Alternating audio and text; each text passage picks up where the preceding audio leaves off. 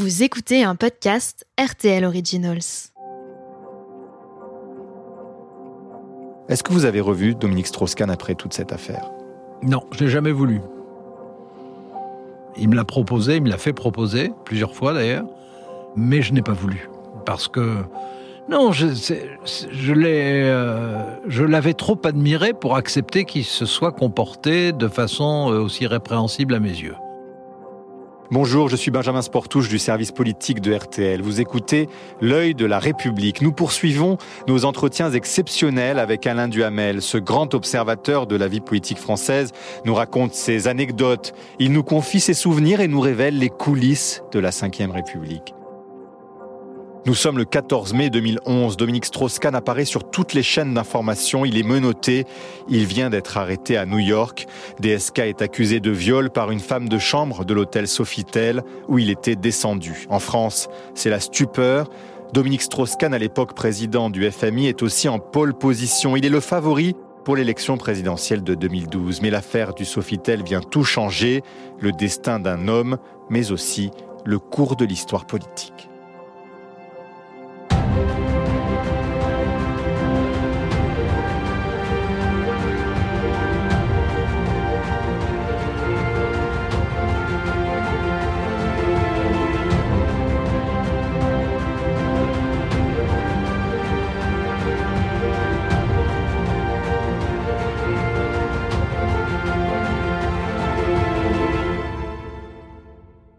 RTL 6h, Marine Machefer, bonjour. Bonjour André, bonjour à tous. C'est l'information de la nuit. Dominique Strauss-Kahn a été arrêté à l'aéroport de New York. Il est placé en garde à vue depuis hier soir par la police américaine pour une agression sexuelle présumée. Euh, c'est une femme de ménage d'un hôtel de New York qui l'accuse. Selon la police, à l'instant, le patron du FMI va être inculpé d'agression sexuelle et de tentative de viol. Où se trouve alors qu'il est DSK Que lui reproche-t-on précisément? Et que va-t-il donc se passer dans les prochaines heures? Dans un très court instant, Rémi Sulmon en direct des États-Unis pour RTL. Alain Duhamel, nous revenons avec vous sur cet épisode de l'histoire politique de notre pays. Quel souvenir gardez-vous du moment où vous apprenez cette nouvelle de l'arrestation de Dominique Strauss-Kahn Ma première réaction, c'était comment ai-je pu être tellement admiratif de quelqu'un d'accusé de quelque chose d'aussi horrible? Je ne dis pas coupable, je dis accusé. Parce que euh, intellectuellement, pour moi, euh, Dominique Strauss-Kahn dominait largement la scène politique, même si en l'occurrence il était à l'époque directeur général du Fonds monétaire international, mais il n'empêche, il dominait. Et je le connaissais bien, j'avais encore dîné avec ma femme, la sienne et lui, euh, trois ou quatre jours auparavant, hein, juste avant qu'il ne parte. C'est quelqu'un pour qui j'avais vraiment de l'admiration et dont je pensais qu'il pouvait justement euh, avoir euh, un effet extrêmement positif sur le débat public français et sur des résultats économiques qu'on pouvait espérer. Ça avait été un remarquable ministre des Finances hein, de Lionel Jospin. Il Faut pas oublier ça, très efficace tous on essayé d'apprendre, de savoir, de confirmer, de vérifier, évidemment. Ce qui s'est dans la journée vérifié, c'est surtout qu'il allait avoir un traitement judiciaire instantané, impitoyable aux États-Unis.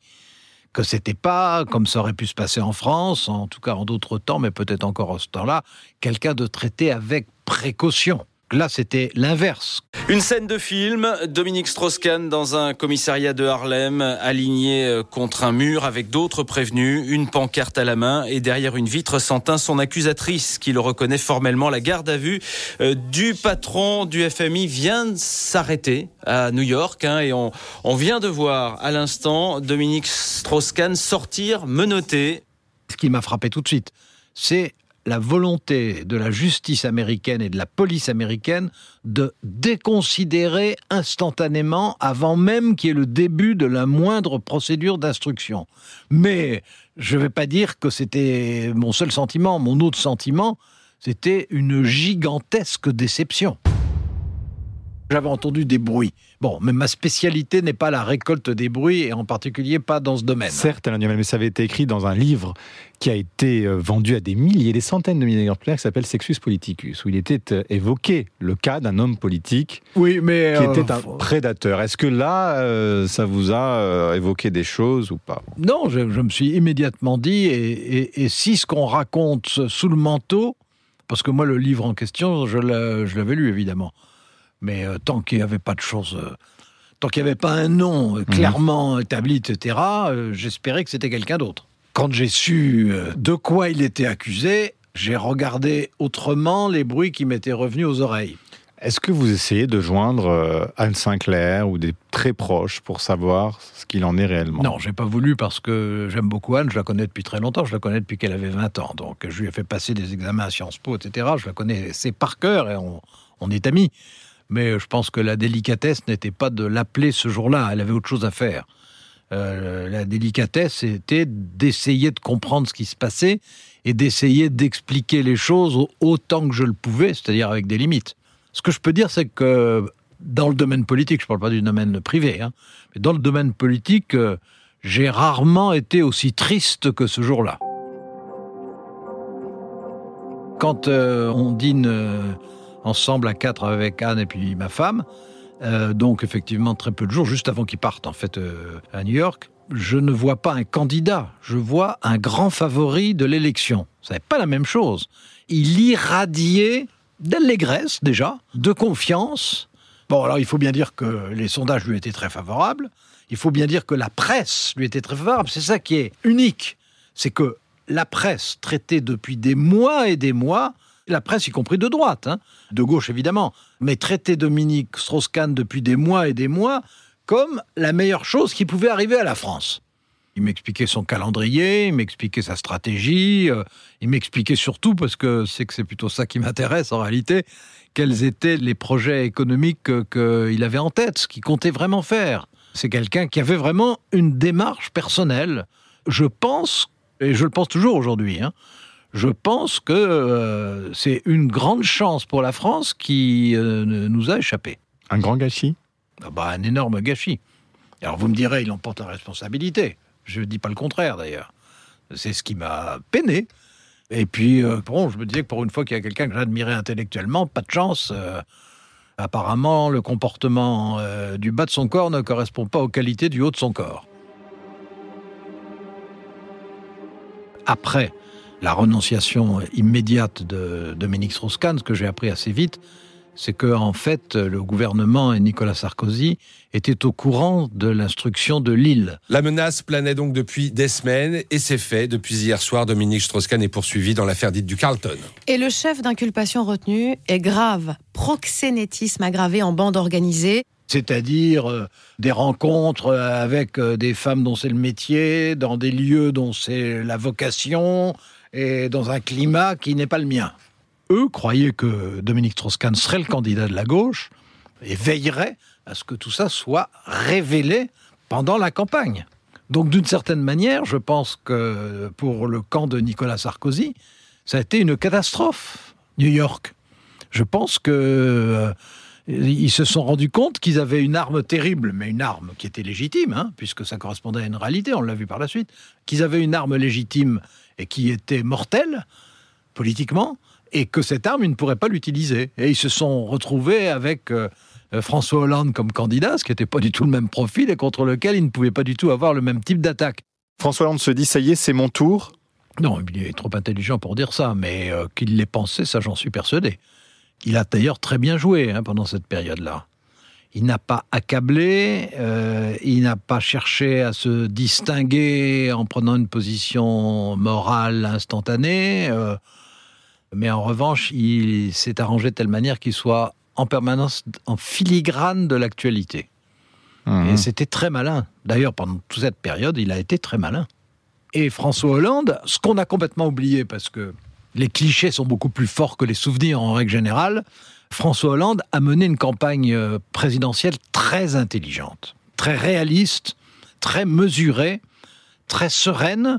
Et il n'y a qu'à la fin, quand on a vu une poussée ch- Mélenchon, qu'il a brusquement, à mes yeux à tort, durci son ton, alors d'où l'histoire des 75% de revenus qui pouvaient être pris aux plus riches d'un seul coup, même s'il est assez malin pour savoir que c'est pas possible constitutionnellement. Qui est mon adversaire? Il n'a pas de nom, pas de visage, pas de parti. Et pourtant, il gouverne. Cet adversaire, c'est le monde de la finance. Son fameux discours du Bourget, qui était un discours magnifique, mais avec une phrase qui était le genre de phrase qu'on vous ressort toute votre vie. hein. François Hollande, euh, il parlait très peu de Dominique Strauss-Kahn. C'était d'autant plus frappant que l'entourage de Dominique Strauss-Kahn s'était rallié massivement à François Hollande. François Hollande a mené une campagne aidé par des Strauss-Kahniens. Ce qui explique aussi en partie peut-être pourquoi il a tenu ce langage réformiste, responsable, jusqu'au au tout dernier moment où il a cru qu'il fallait absolument se radicaliser. Il y a un acte de contrition de Dominique Strauss-Kahn au journal de 20 heures de Claire Chazal à l'époque où il vient dire euh, j'ai fait une erreur. Ce qui s'est passé, c'est une relation non seulement inappropriée, mais plus que ça. Une faute. Une faute vis-à-vis de ma femme, mes enfants, de mes amis, mais aussi une faute vis-à-vis des Français, qui avaient placé en moi leur espérance de changement. Et de ce point de vue-là, il faut bien le dire, j'ai manqué mon rendez-vous avec, euh, avec les Français. Qu'est-ce que vous retenez? Je pense que quand Dominique Strauss-Kahn a été euh, sur TF1 chez Claire Chazal, pour s'excuser auprès des Français. Il l'a fait avec de la dignité, il l'a fait avec euh, une certaine humilité, bon, qui était nécessaire, mais enfin qu'il a su faire partager. Je pense que pour qu'il touche tout à fait les gens, il y aurait fallu un peu de dramaturgie. Et que ça, ça n'est pas du tout son tempérament. Et que, euh, disons qu'il y avait une part d'émotion qui existait peut-être, mais qui n'était pas assez perceptible. Euh, de toute façon, je pense qu'à ce stade-là, euh, il ne pouvait plus beaucoup espérer grand-chose des Français, sinon des regrets. Et peu sont euh, aussi intenses que les miens. Est-ce que vous avez revu Dominique Strauss-Kahn après toute cette affaire? Non, je l'ai jamais voulu. Il me l'a proposé, il me l'a fait proposer, plusieurs fois d'ailleurs. Euh, mais il n'y a pas eu que l'affaire américaine, qui s'est terminée de façon d'ailleurs assez bizarre, hein, puisque euh, au pénal, finalement, on ne l'a pas poursuivi. Mais au civil, euh, il y a eu un arrangement. Bon, tout ça quand même était assez triste. Je suis peut-être bon, c'est très possible. Quelquefois d'ailleurs on me le reproche, donc ça, il doit y avoir quelque chose de vrai. Mais je n'ai pas voulu, parce que non, euh, je l'avais trop admiré pour accepter qu'il se soit comporté de façon euh, aussi répréhensible à mes yeux.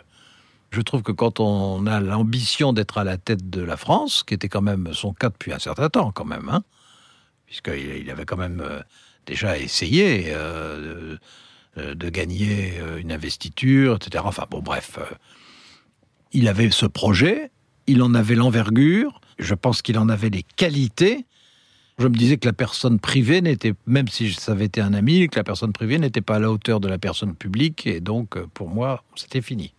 Vous ne le reverrez jamais? Bah, Je tomberai peut-être sur lui dans un aérodrome, hein. ça peut se produire. Euh, je ne le souhaite pas. Grande déception. La plus grande déception que vous ayez eue en politique? Des déceptions politiques, j'en ai eu dans ma vie. Et j'en aurai peut-être encore s'il me reste assez de temps. Euh, mais celle-là était très grosse parce que c'était la déception de quelqu'un qui incarnait vraiment un espoir.